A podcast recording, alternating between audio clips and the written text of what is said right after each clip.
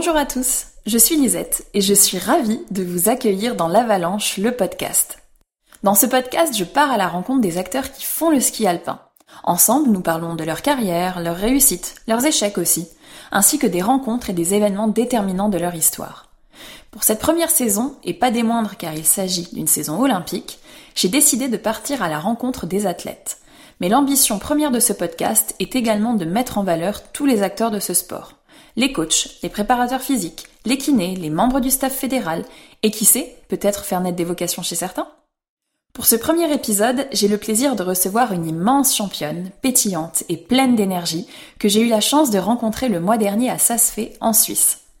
Elle vient nous parler de son enfance passée entre la France et l'Australie, de sa place de leader au sein de l'équipe de France féminine de ski alpin, de sa complémentarité avec les autres filles de l'équipe, mais aussi de ses ambitions et bien évidemment des Jeux olympiques pour lesquels elle a déjà pris trois départs.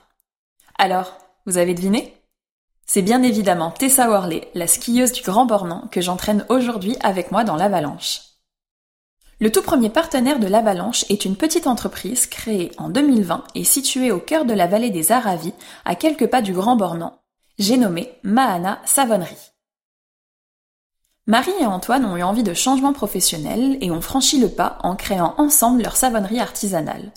Faire quelque chose d'utile, tourner vers la nature, consommer et produire autrement, développer des alternatives à la cosmétique industrielle en proposant une gamme de produits écologiques et biologiques, tels étaient leurs objectifs.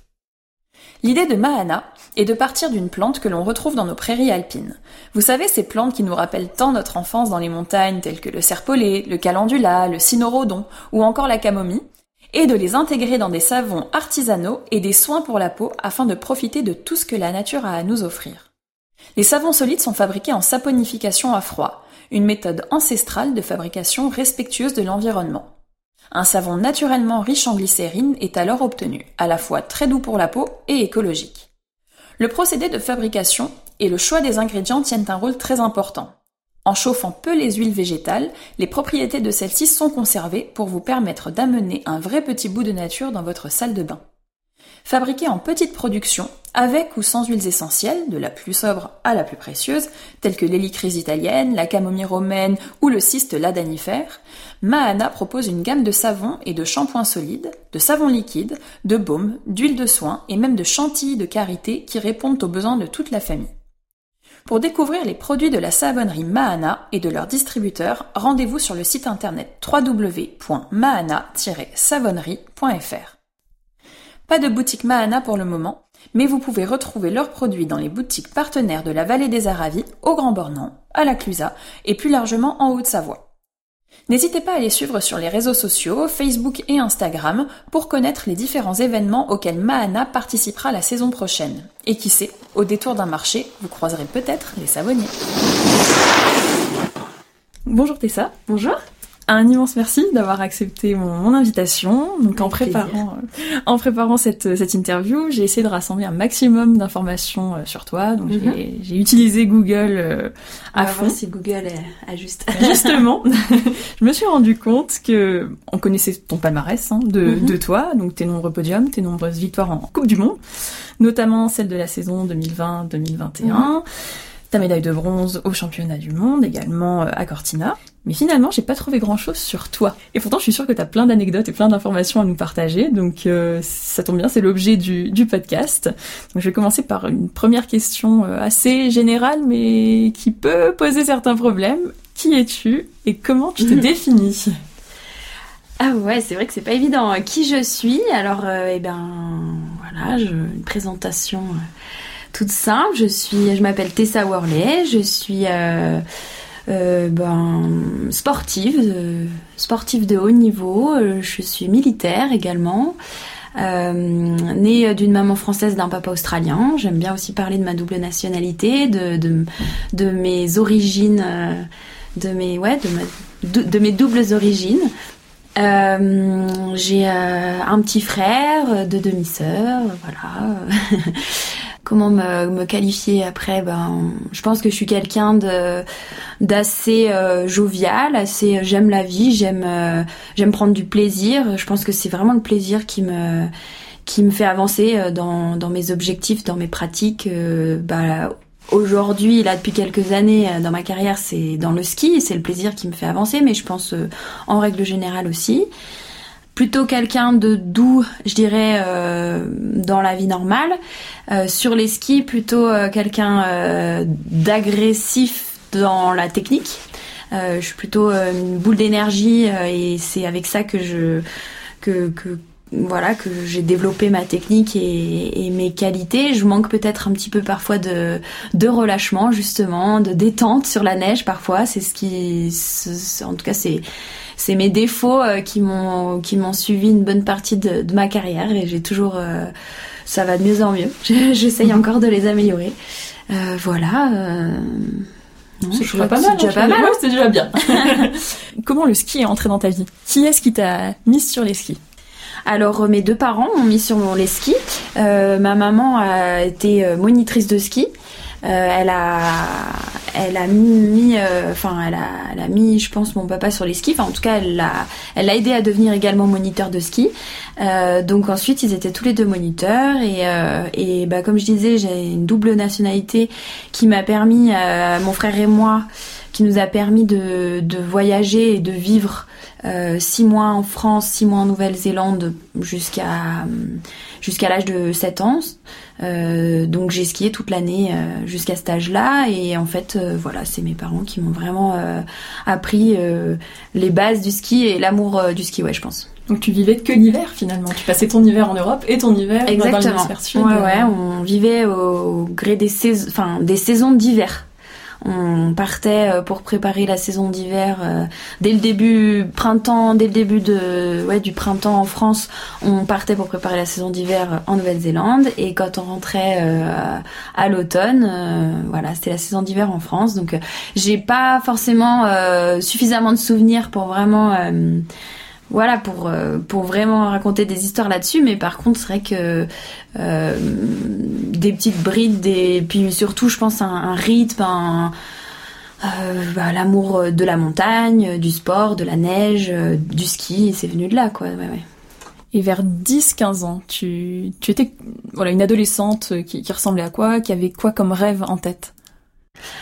Euh, je pense que vers 10-15 ans, euh, je devais être euh, bon, une petite fille pleine, enfin une adolescente pleine de pleine de vie à mon avis, avec beaucoup d'énergie. J'avais envie de de ouais de la dépenser d'une manière ou d'une autre. Là, j'ai bah, j'ai trouvé à travers le ski euh, comment euh, comment m'exprimer, comment euh, dépenser toute cette énergie, aussi passer beaucoup de beaucoup de bons moments avec mes amis. Je pense que au départ le ski c'était vraiment un endroit convivial pour pour passer du temps en fait avec mes amis parce que voilà moi je viens d'une petite station Grand Bornand qui, qui avait euh, son club. Euh, on était tous à l'école au Grand Bornand et tous les mercredis, week-ends, etc. On, on se retrouvait au ski club. Donc ouais, c'était surtout, moi je, je, me rappelle de moments hyper hyper sympa, beaucoup beaucoup d'amusement, beaucoup de plaisir et et je pensais à la compète, mais surtout à passer du bon temps avec avec mes copains. Et c'est vrai que vers 15 ans, ça a commencé à devenir euh, un petit peu plus, ouais, je dirais même 13, 13, 14 ans, ça a commencé à devenir euh, euh, quelque chose d'un petit peu plus présent dans ma vie. j'ai adapté ma scolarité pour pouvoir faire encore plus de ski. Donc là, à partir de, de 7 ans, de toute façon, j'étais tout le temps en France, donc on vivait, on va dire, une année normale française et, euh, et finalement, euh, le second trimestre, euh, donc euh, qui était en pleine saison d'hiver, euh, je le faisais par correspondance avec une amie pour euh, nous permettre ben, de faire les cours à la maison et puis d'aller skier dès que les conditions le permettaient quoi. Donc donc ouais finalement en termes de volume, le ski a toujours été bien bien présent. Et est-ce que tu avais un, un modèle, un, skieur ou une skieuse auquel ou à laquelle tu voulais ressembler?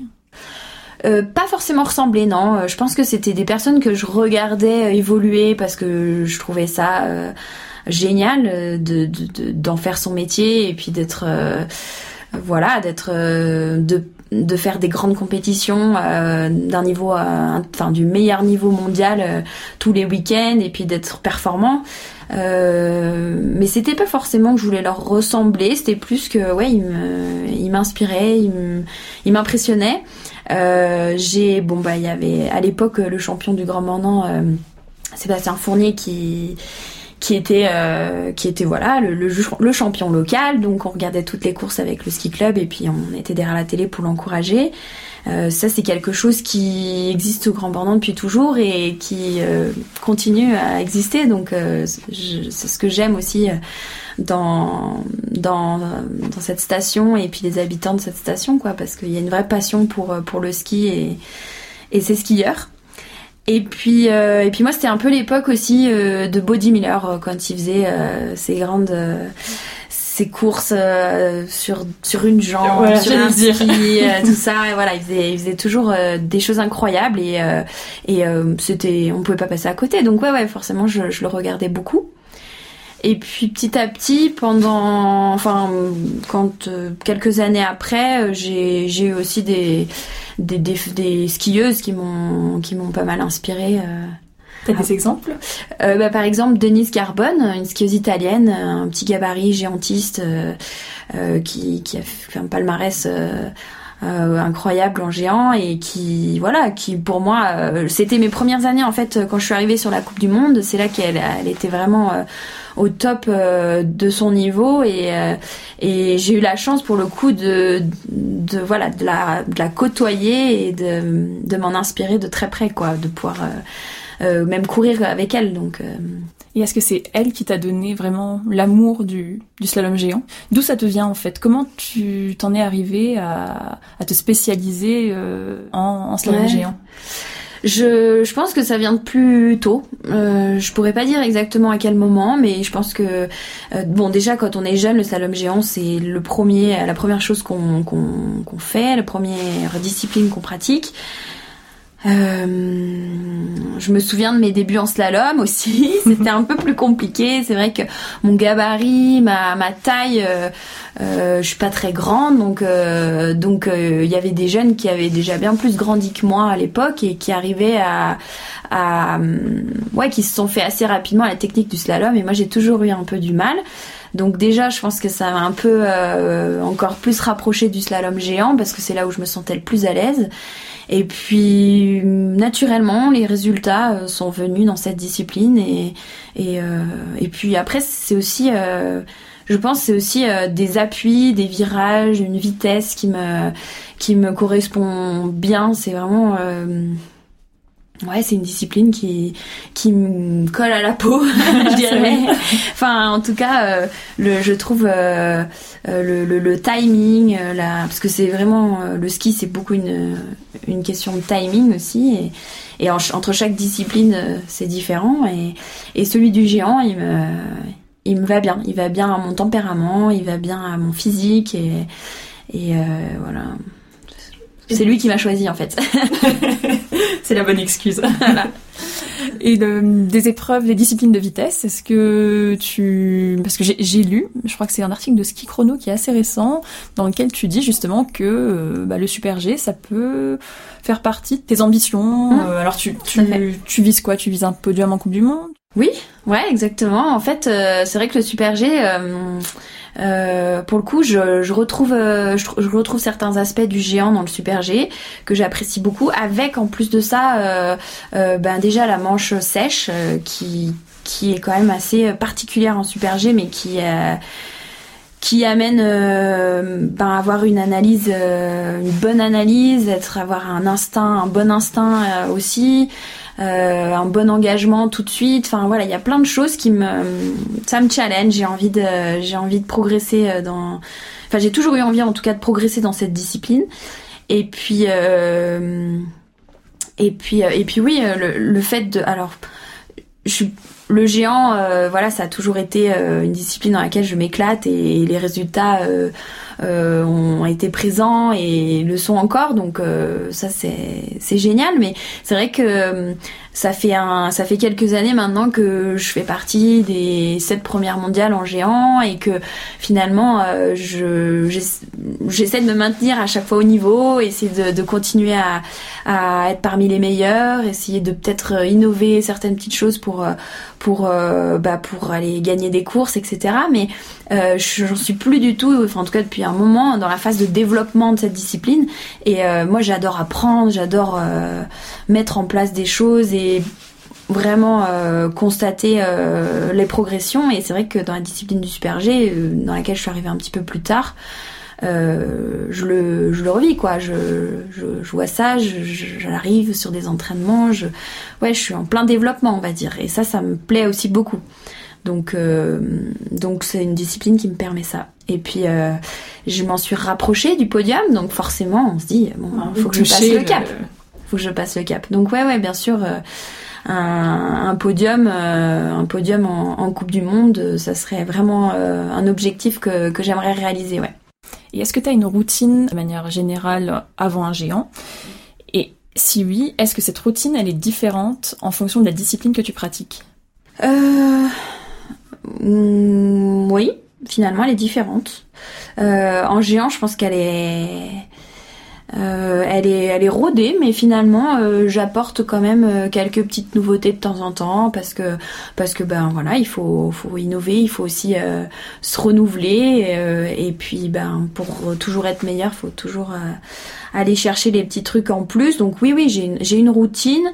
alors à l'entraînement, elle est peut-être un petit peu plus cool parce que ben on a moins la pression de l'enjeu, moins puis il faut faire plusieurs passages, donc il faut économiser aussi un peu euh, de l'énergie. Mais euh, mais moi, c'est beaucoup ben, de la respiration, euh, de la visualisation, et puis je j'essaie de poser des intentions très claires techniquement sur ce que je dois faire. Donc avant le départ, je peux aussi me, parler à voix basse pour me donner des, des, ouais, des, des actions techniques en fait euh, à réaliser tout au long de ma manche. Et ça m'aide un peu à me rappeler, euh, parce que bon, ben, parfois ça va très très vite et juste un mot, euh, le fait de se répéter un mot peut, peut, peut faire corriger une petite position technique, etc. Donc ouais, c'est mon habitude, c'est mon habitude pour pouvoir enchaîner, enfin faire des manches pleines, essayer d'être juste techniquement et engagé jusqu'au bout. Euh, en vitesse, euh, j'ai plus ou moins la même routine. Après, ben c'est le rythme est plus lent, il faut être plus calme, il faut être euh, il faut être ouais peut-être parfois il faut aussi être un petit peu plus concentré sur son engagement, sur sur sur, sur la, la, trajectoire, sur la la reconnaissance, etc. Donc je vais peut-être rajouter quelques petites ouais, quelques petites visualisations euh, par rapport à ça, mais cette routine, tu te l'appliques après la phase de reconnaissance. Tu passes d'abord euh, la reco, ouais. t'es en dérapage dans ta, dans ta piste, ouais. et après ça, tu appliques ta routine. Bah en fait, cette routine-là dont je parle, c'est un truc que je fais avant chaque passage. Donc finalement, euh, des fois on s'échauffe avant l'arco, donc je vais le faire au passage d'échauffement. Euh, euh, voilà, c'est quelque chose que j'ai pris l'habitude de faire avant de pousser dans un portillon. Quoi. Après, une routine de course, oui, ça va être un peu plus complet et un peu plus étalé sur toute une matinée. Donc c'est vrai que souvent il va y avoir l'échauffement sur les skis, la reconnaissance. Après la reconnaissance, ben, peut-être plusieurs visualisations du tracé qu'on vient de reconnaître, le faire à vitesse, essayer de le réaliser à vitesse réelle dans sa tête. Euh, et puis après, j'ai une routine au départ où, là, ça va être un échauffement, euh, une activation musculaire en fait, qui va aussi me permettre de de, bouger, d'être en action et de pas trop réfléchir, enfin de pas trop laisser mon cerveau euh, prendre le dessus et ouais toujours être dans l'action et puis euh, et puis vraiment euh, comme je disais avoir un discours euh, intérieur ou même avec les personnes qui sont autour de moi on a bon on a des kinés au départ souvent. Et puis moi j'ai mon technicien qui est toujours au départ avec moi. On se connaît très très bien. On a vraiment une relation assez particulière et de confiance et puis euh, et puis on peut vraiment tout se dire. Donc c'est vrai que euh, souvent on échange quelques mots sur la façon d'aborder la course comment lui il le voit moi comment je le vois.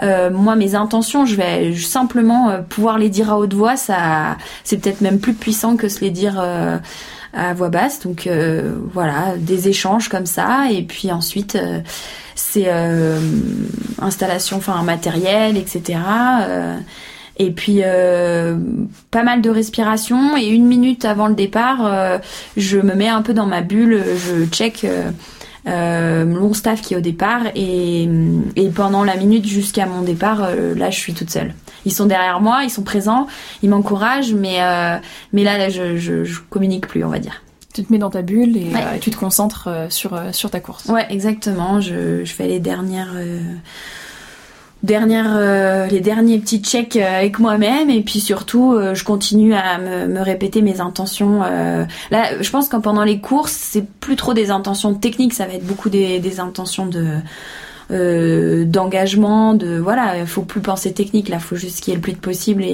et, et faire ce qu'il faut pour aller gagner. Donc faut juste donner. Ouais, exactement se mettre en mode agressif justement. Faut que j'arrive à avoir, je disais, j'avais deux deux côtés, un petit peu euh, la douceur dans la vie normale et puis euh, l'agressivité. Enfin, l'agressivité, je sais pas si c'est bon mot, mais euh, ouais, la combative dans le ski. Et voilà, bah là, faut que je fasse ressortir cette personne-là. Et c'est vrai que c'est marrant parce que quand tu dis ça, je pense justement à, à Michelle Guizine. Ouais. Je la vois souvent au départ des courses. Ouais.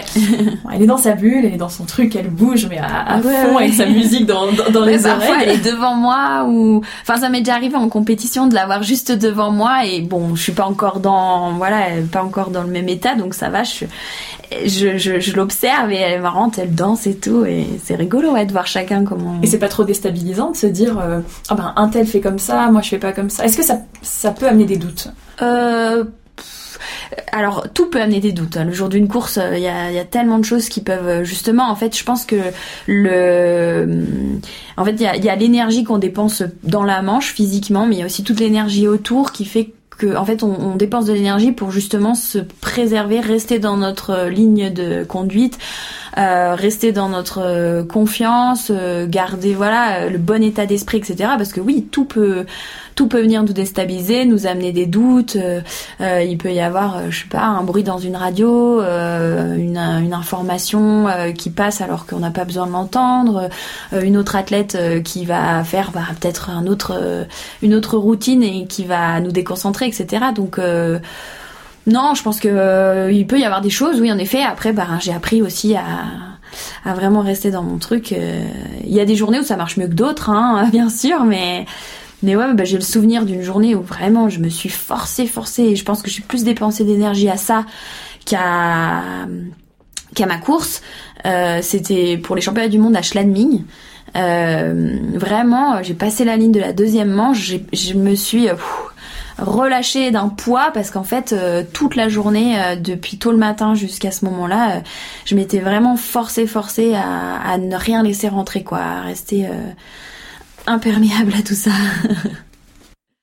Maintenant, on va passer sur euh, sur ta place au sein de l'équipe de France. T'as vraiment une, une place de, de, de leader. Hein, je, on peut le dire, on peut dire ça comme ça. Tu finis troisième au classement du slalom géant cette année, euh, donc euh, pendant la saison 2020-2021. Tu remportes le géant de, de Kronplatz. Mm. Tu gagnes ensuite une médaille de bronze à, à Cortina en parallèle. Est-ce que cette place de, de leader, est-ce que tu vois ça comme une responsabilité? Alors, euh, j'ai longtemps, enfin, euh, je pense qu'au début, c'était peut-être pas forcément euh, aussi euh, comment dire aussi naturel quand on me disait tu, pourrais être la leader de l'équipe de France. Il y a quelques années en arrière, j'ai toujours dit non non, on est vraiment un collectif de, plusieurs filles vraiment enfin voilà je me sentais pas du tout l'âme d'une leader parce que j'étais de la même génération que les filles de mon groupe enfin voilà c'était une vraie on avait le même âge, la même expérience. Pour moi, il n'y avait pas pas forcément euh, ce côté leader. Et c'est vrai que bah, depuis quelques années, ben j'ai hum, des copines euh, de mon âge qui sont passées à autre chose. Euh, avec Nastasia, on est les on est les dernières de cette génération 88-89 à, être encore actives. Et, et c'est vrai que pour moi, en fait, leader, ça veut plus c'est pas forcément les résultats, etc. C'est plus vraiment euh, euh, l'expérience que tu peux partager avec euh, tes coéquipières et tes coéquipiers. Et, et je le ressens plus peut-être ces dernières années, maintenant que ben voilà, j'ai déjà vécu de belles années. Je sens que ça va peut-être être mes dernières années. Du coup, et puis c'est des jeunes qui arrivent, qui qui qui ont besoin de faire leur place, qui ont besoin de ouais, de, de, vivre leurs expériences et et, euh, et là ouais c'est une responsabilité de de ben d'être bien dans le partage d'être bien euh, euh, ouais de de ouais dans le partage en fait simplement. Euh, chacun on a un sport individuel donc on fait chacune vraiment notre truc et puis elles sont tout à fait euh, capables. Elles ont pas besoin de moi mais mais en tout cas moi être capable de si elles ont besoin de répondre à, à ça quoi bah, moi, je ressens que tu as, un vrai besoin d'appartenir à l'équipe. Oui. Donc, tu jamais finalement envisagé d'avoir ta propre structure comme Alexis Pinturo ou Henrik Christopherson. Tu t'es toujours dit, ma place, elle est au sein d'une équipe. Oui, ouais, ouais, ça aurait pu, ça, aurait pu être, euh, enfin.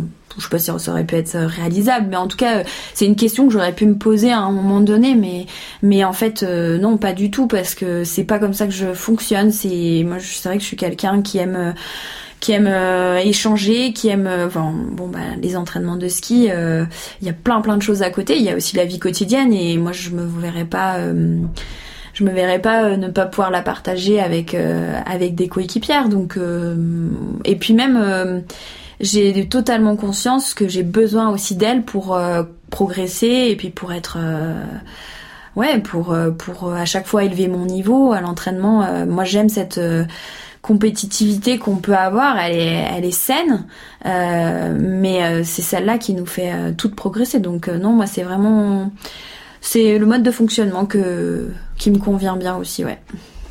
Et bon, c'est un secret pour, pour personne, tu partages l'avis de, de Julien Liseroux. Le, le fait qu'il ait pris sa retraite sportive l'an dernier, est-ce que toi, ça te t'affecte d'une certaine manière dans ta carrière personnelle? Et le fait qu'il était sur le circuit lui également, est-ce que ça t'a apporté quelque chose? Euh, oui, alors euh, c'est sûr que ça m'a apporté, ça c'est clair et net. On a beaucoup, euh, enfin on a, voilà, on a pu partager nos bons, nos moins bons moments ensemble. et puis, puis aussi on, comment dire, on a partagé notre notre façon de vivre, notre façon de voir les choses. en plus, ben voilà, je, partage ma vie donc d'un point de vue personnel pour euh, pour l'homme qu'il est mais euh, mais je me retrouve enfin j'adore également l'athlète qu'il est quoi. Enfin qu'il a été du coup. Et euh, et je m'en inspire beaucoup. Enfin c'est vrai que euh, ouais, dans, dans, sa carrière, dans tout ce qu'il a fait, euh, il a marqué, euh, il a marqué en fait le sport ben, mondial, c'est clair, français encore plus et par par voilà son son charisme et et au-delà de ses résultats parce que également c'est son palmarès, mais ouais c'est ouais il a laissé une trace. Euh, bien plus importante que qu'un palmarès je trouve. Donc ouais ouais non moi c'est c'est vraiment un athlète aussi qui m'a beaucoup inspiré. Donc euh, donc euh, donc du coup euh, beaucoup d'échanges. Il m'a beaucoup aidé aussi à évoluer même si peut-être il s'en rend pas compte. Mais voilà. Et puis et puis bah le fait qu'il a arrêté bon c'est quelque chose que on sait que ça ça devait arriver hein. Et puis moi aussi ça m'arrivera. Donc ce que ce que je constate c'est que c'est que déjà euh, bah, il y a de belles choses aussi après la vie d'après. Ça je l'ai aussi vu euh, grâce à, ben, mes amis euh, de l'équipe qui ont qui ont aussi arrêté je pense à à bah, Taina, Anémone, enfin je sais pas s'il faut que je dise les noms de famille, mais on peut pour les pour les bah, auditeurs. Taina Barrios, Anémone Marmottan, Anne-Sophie Bartet, euh, Adinbo, enfin voilà, il y a toute toute la génération, l'équipe qu'on qu'on avait avant qui ont arrêté et je constate que bah voilà, il y a de beaux projets à avoir par la suite, il y a vraiment une belle vie. Euh, une belle seconde vie. La, vie d'athlète c'est génial et puis mais après ça s'arrête pas tout d'un coup. Donc euh, non, ça donne plutôt de bons, enfin c'est plutôt des bons retours. Et, euh, et puis bah aujourd'hui non, je pense qu'on a toujours avec Julien, on a toujours eu comment dire, on a toujours s'est toujours encouragé l'un l'autre, on s'est toujours, on a toujours beaucoup échangé sur ce qu'on sur ce qu'on faisait, mais sans euh, s'immiscer en fait dans la carrière de l'un et de l'autre. Donc euh, finalement c'est la même chose. Moi je continue à faire euh, ma carrière et puis je sais qu'il est toujours derrière et puis ce qui va être peut-être plus difficile pour lui c'est que moi je vais moins pouvoir échanger pour l'instant avec lui ce qu'il vit aujourd'hui, mais mais je me fais pas de pas de soucis pour lui, plein de ressources. On va parler aussi des Jeux Olympiques, parce que c'est euh, l'échéance de, cette saison. Ouais. Donc tu as déjà pris trois départs euh, aux Jeux Olympiques, avec une septième place en géant à Pyeongchang, si je ne me trompe pas. Euh, donc l'univers des JO, c'est un univers qui était un petit peu familier. Et je voulais savoir comment se déroule une saison olympique. Est-ce que est-ce qu'on doit s'entraîner différemment lorsqu'on sait que c'est une saison olympique ou alors que est-ce que finalement il s'agit d'un cycle de 4 ans? Pendant lequel on augmente l'intensité, on passe des paliers jusqu'à l'aboutissement qui est euh, qui sont les Jeux Olympiques. Non, je dirais que euh, nos saisons en Coupe du Monde, elles sont déjà euh, tellement ouais, tellement chargées, tellement pleine d'opportunités, pleine d'objectifs, que en fait on n'a pas forcément, on n'est pas, on, fait pas partie forcément des sports qui, qui, oui, se préparent pendant quatre ans pour une enfin pour des Jeux Olympiques. Nous, on est plutôt, euh, euh, ben voilà, accumuler euh, les saisons et tant mieux si c'est des, c'est des saisons qui font que il y a une construction positive jusqu'au jeu. Mais c'est vrai que moi je le vois pas forcément comme une attente pendant quatre ans jusqu'au jeu. C'est plus chaque saison a son importance et a, ses objectifs finalement. Et, euh, et l'année, quand on arrive dans l'année des Jeux Olympiques, peut-être le la petite différence c'est de c'est ouais la gestion de, de cet événement au mois de février peut-être plutôt de se dire euh, ben oui ça va être un événement différent de ce que j'essaye d'en tirer de mes expériences. Hein. Ça va être un événement différent. Euh, ça va peut-être parfois euh, nous nous déstabiliser sur euh, sur certains points mais finalement l'essence du, du, truc c'est une course de ski qu'il faut aller gagner et au même titre que qu'une coupe du monde donc arriver à, à garder ses repères arriver à garder ouais tout toute sa confiance, toute son bah, toutes les choses qui nous font euh, fonctionner euh, sur une Coupe du Monde euh, pour les Jeux en fait. Finalement, c'est comme je disais sur une journée de course, on, on doit aussi travailler le mental toute la journée pour éviter de trop se faire dérouter par par des petites choses. Bah là, en fait, je pense que c'est la même chose mais qu'il faut faire sur du sur plus long quoi peut-être euh, essayer euh, sur euh, la période des jeux de vraiment se mettre dans notre petite bulle et puis et puis être dans, dans l'action et aller chercher aller chercher ce qu'on sait faire de, de mieux.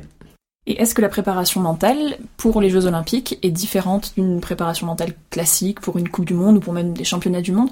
Euh, Je pense pas. Je pense pas. Après moi, euh, je, euh, par le passé, euh, j'ai pas forcément bien géré les Jeux Olympiques en tout cas pour moi mon analyse c'est ça quoi. C'est-à-dire que j'ai pas pu j'ai pas réussi à être performante sur euh, les olympiades que j'ai fait parce que j'ai été un petit peu rattrapée par euh, par euh, par cet événement qui qui est parfois un peu différent.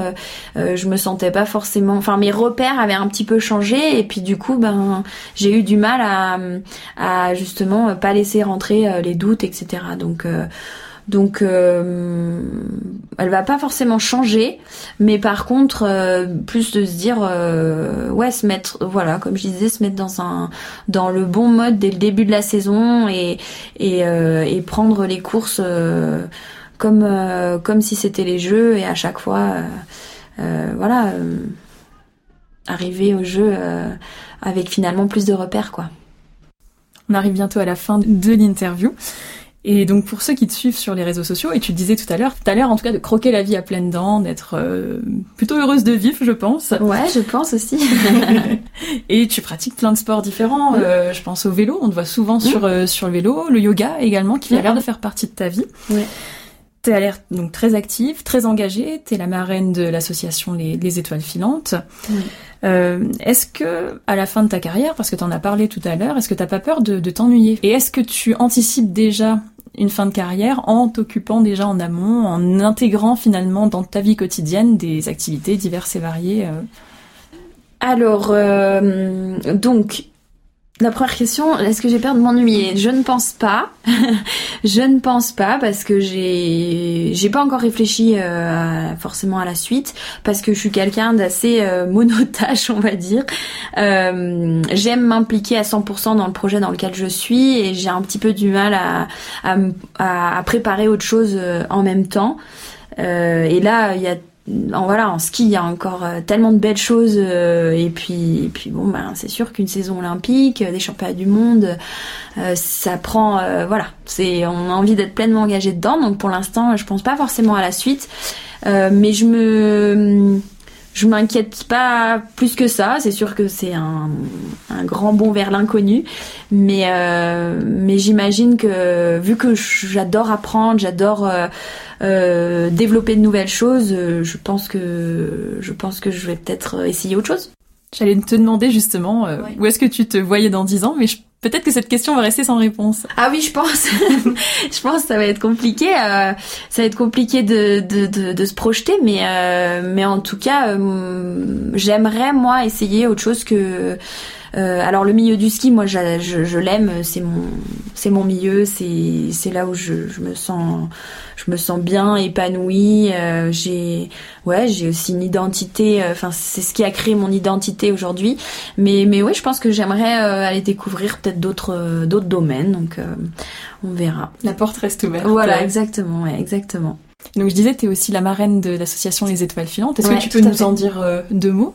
Ouais, bien sûr, avec plaisir. Ben, l'association Les Étoiles Filantes, c'est une association qui a été créée euh, par euh, une maman, euh, Sandy, qui, qui, est une amie, qui son fils a été atteint d'un gliome infiltrant du tronc cérébral, et donc c'est une maladie très rare qui atteint qui atteint les jeunes enfants et qui est incurable malheureusement. Donc, euh, donc cette association, elle a été créée pour euh, apporter, euh, bah, pour réaliser en fait les rêves des enfants malades et puis pour leur apporter plein de, plein de bonheur, plein de leur slogan, c'est quand on ne peut pas rajouter des jours à la vie, on apporte de la vie au jour. Et je trouve ça, voilà, pour moi c'est c'est une belle euh, façon de voir les choses, une façon positive malgré euh, comment dire une situation euh, d'une tristesse infinie quoi. C'est voilà, garder le positif, continuer à avancer, avoir le sourire, réaliser des rêves, c'est c'est quelque chose que je je soutiens à 100%. Donc ouais, je suis, je suis, marraine de cette association. Donc elle est assez récente, mais il y a plein de plein de choses qui se sont déjà mises en place. Et puis et puis, ben, ouais, ils ont déjà réalisé euh, beaucoup, beaucoup de rêves euh, de jeunes enfants. Je pense que tu es le l'athlète idéal pour t'intégrer dans leur état d'esprit. Euh, voilà, tu, tu vis la vie à fond. Donc finalement, tu rajoutes aussi des jours de, de, vie dans, dans ta propre vie. C'est ça. ouais, ouais, ouais, c'est, c'est, c'est une façon de c'est une façon de voir les choses. Il faut euh, profiter, apprécier chaque instant euh, et, euh, oui, voilà, avoir conscience de la chance qu'on a. Donc, donc ouais, ouais, je, je, pense profiter de ça à fond et et puis ben oui, je pense que comme on dit, quand on quand on sourit à quelqu'un, on nous le rend. Donc moi, c'est un petit peu ma philosophie de vie aussi. Donc voilà. Je pense qu'on va s'arrêter là. C'est super d'avoir accepté cette invitation. Je suis je suis vraiment honorée. Pas de problème, avec grand plaisir. C'était très sympa. Continue de nous faire rêver, de nous faire vivrer derrière nos écrans et de meilleurs restes à venir. Ça marche. Merci beaucoup. Merci.